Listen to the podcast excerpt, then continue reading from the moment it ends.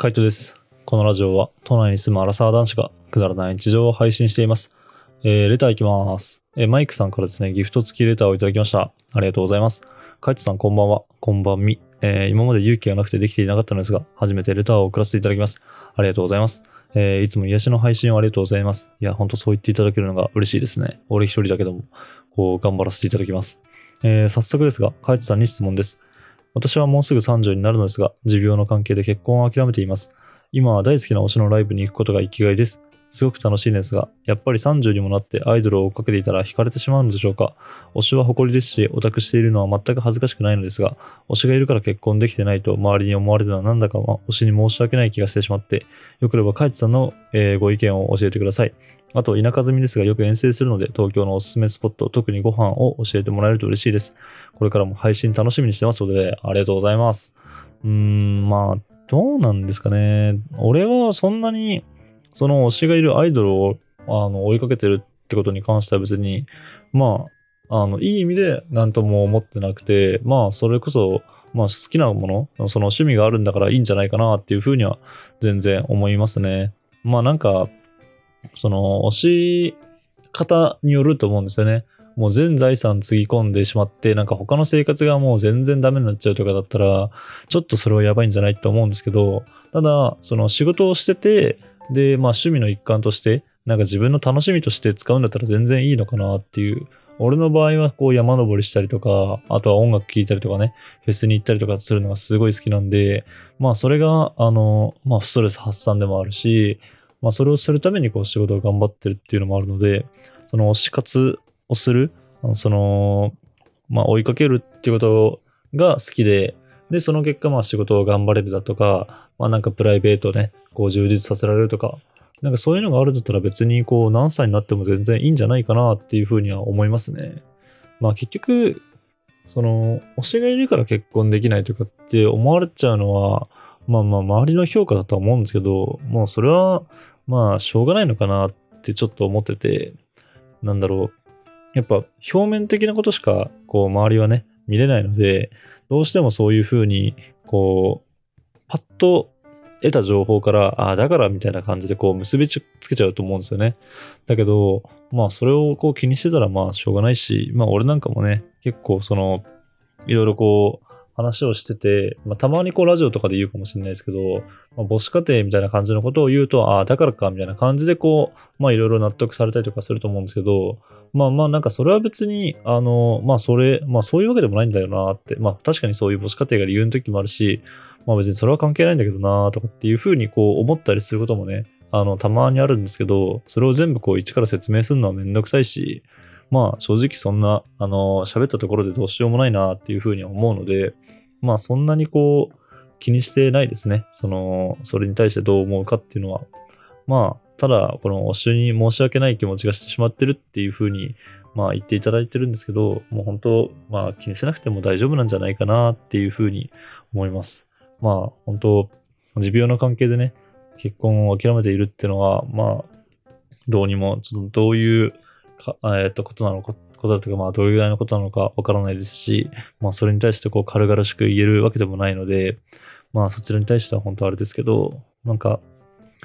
推しがいるっていうこと自体は全然誇っていいことだと思いますし、それに対してこう、周りがね、言ってたとしても、本当にこう、自分の仲いい友達とか、あの、知ってる人とかは、まあ、そういった事情があるってのは知ってるので、なんかそれに対してこう、まあ、なんていうんですかね、その関係が薄い人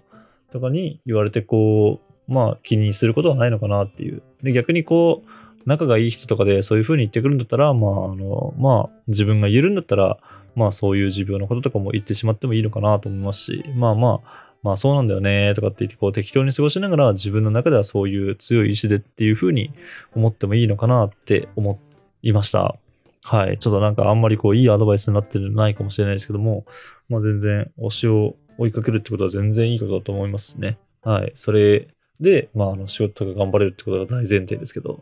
あの、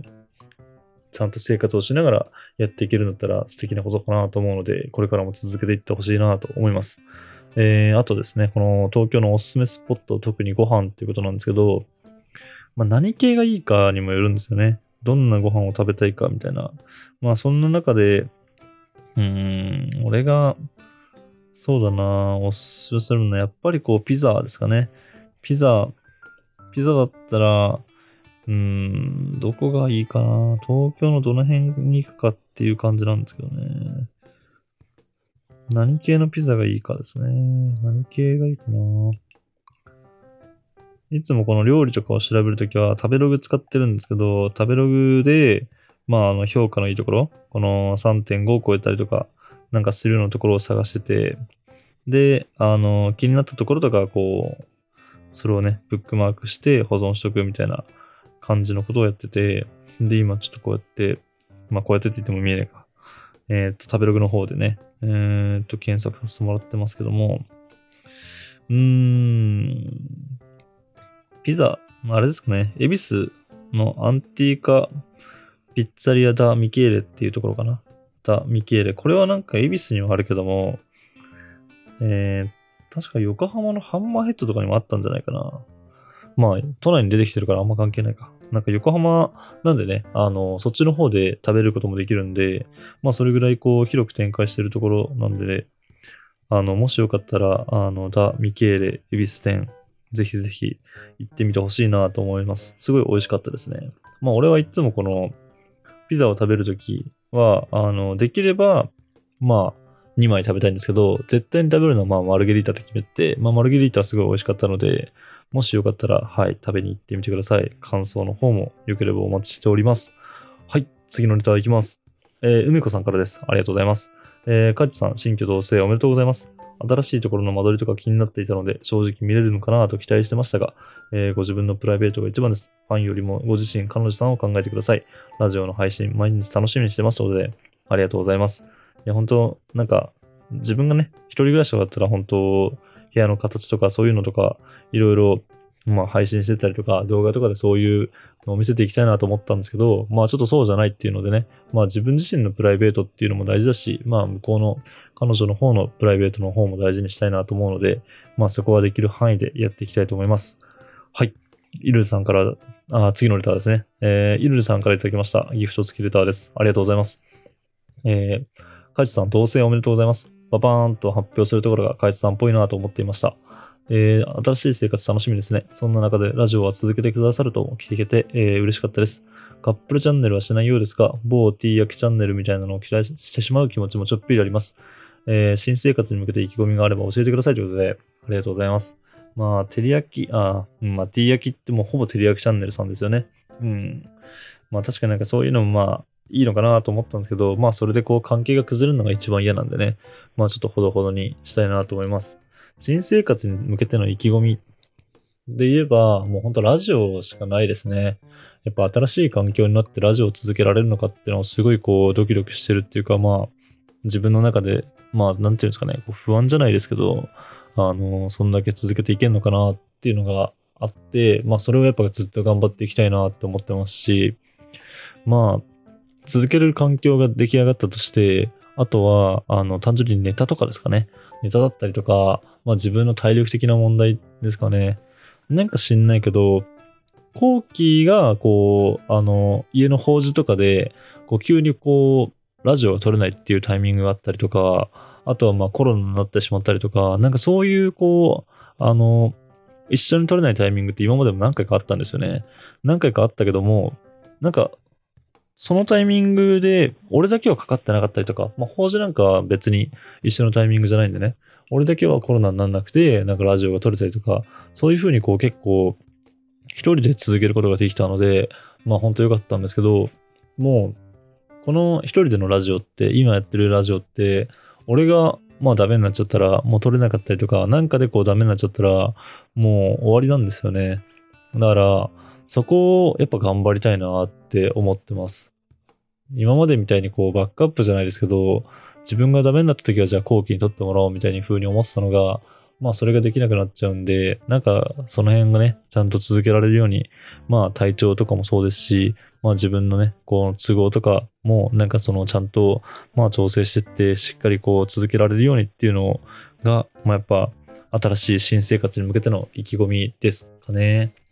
まあ、あとは本当淡々と続けていくぐらいで、あと、普通の生活で言うならば、まあ料理をね、またちょっとこう、今、全然作れてないですけど、もう引っ越しが落ち着いたら作っていきたいなっていうふうに思います。はい、ありがとうございました。えー、っとですね、同棲おめでとうございますのレターが結構たくさんあのいただきまして、もう一つあるので読んでいきたいと思います。えー、かちさんこんばんは。えー、引っ越し同棲おめでとうございます。さて、少し気になってるんですが、もしや彼女さんは斎藤さんですかということで違います。残念ながら、まあ残念なのかわかんないですけども、あの、まあちょいちょい出てきましたけど、うん、違いましたね。なんか、斎藤さんとかだったら逆にどうだったのかなってちょっと思っちゃいますけどね。はい。まあ全然違う方になりました。まああんまりこう、その、彼女の情報とか今後は出していかないと思いますのでね。あの、まあどうしても気になったことがあれば、レターしてもらって、まあそれに対しては正直さらっと流させてもらうかもしれないですけども、まあ言っていただけたら嬉しいなと思います。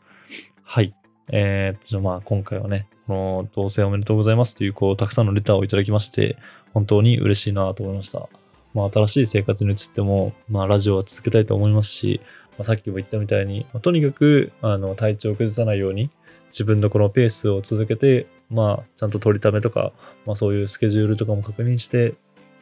なんていうんですかね、あの、今まで続けてきたこの投稿を、まあ、続けられるように、引き続きこう皆さんにね、毎日毎日聞いてもらえるように頑張っていきたいなと思いますので、また応援の方をよろしくお願いします。じゃあ今日はこの辺で、バイバーイ。